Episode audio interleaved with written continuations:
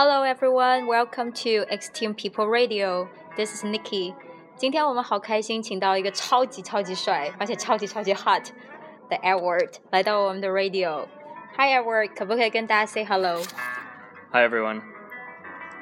Um, my name is Edwards. 呃、我是一个新西兰人，我呃住在北京啊、我已经住在北京三年了。呃，我大概三年 来北京开始呃工作啊、我在互联网的那那样的。公司对，Edward 其实很厉害，他是一个 project manager、product manager 产品管理的。啊。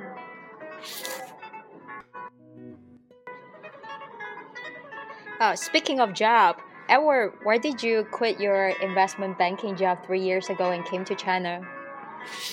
So yeah, about three ye- years ago, I worked in Sydney uh, at an investment bank, Macquarie Bank. Um, actually, I was working in their IT department as well on IT projects. I've always been working in IT, but uh, 怎么说啊？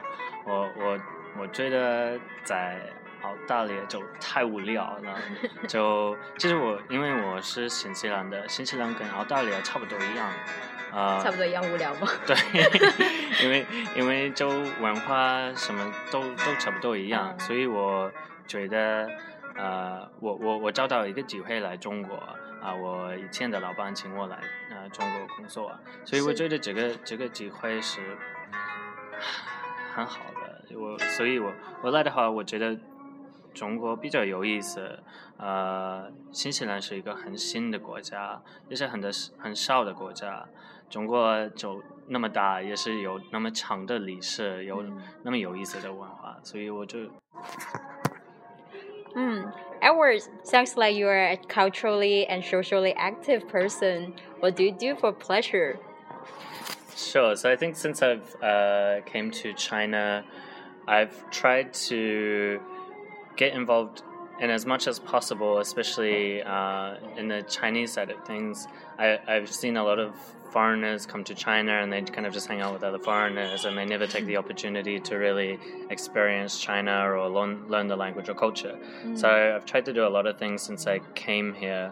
Um, I joined a badminton team, which I thought was fun, uh, which was all Chinese, all Chinese, and then I was the only only Yeah. foreigner to go. um, so that was fun, but it was a good opportunity to kind of make Chinese friends and also practice my Chinese. How good Um, is your badminton now? My badminton's still very terrible. Okay. I'm not. I'm Let's not. I, I, can't, I, I, I can't. Whenever I go, uh, all of all of the other people uh, don't don't don't want to play with me because I'm so terrible.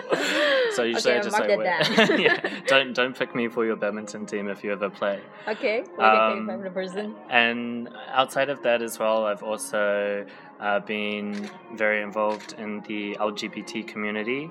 Uh, Can you explain to us what's LGBT?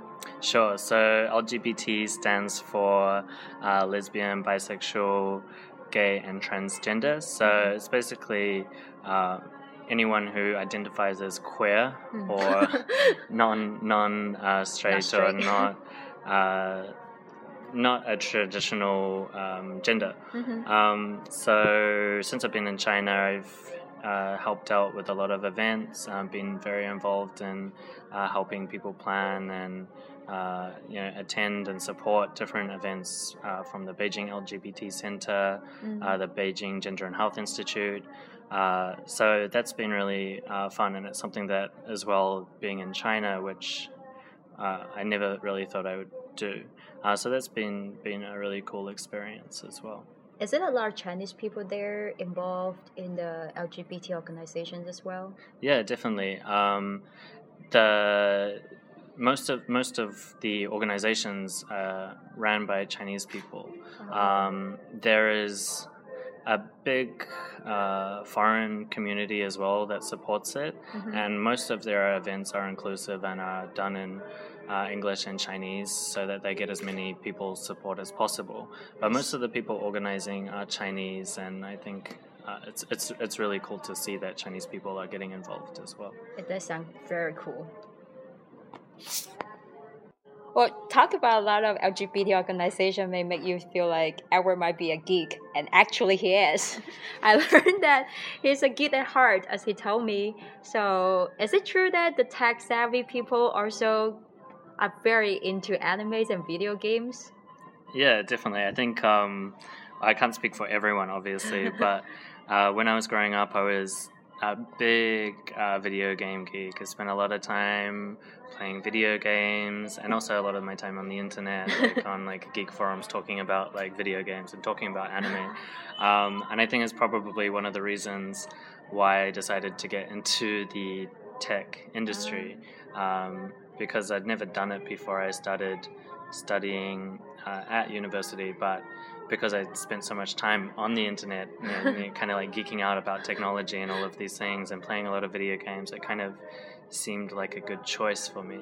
And even now uh, that I'm older, uh, despite I guess not having as much time to spend on anime and video games and things like that, it's still kind of like a guilty pleasure of mine that when I find the time, I can kind of just like zone out and like if I have a weekend free with nothing, I'll just like sit play video games like all weekend. I see. Just like how people eat ice cream, it's like guilty Right, but so right. Gu- good. guilty pleasure, but it's so good.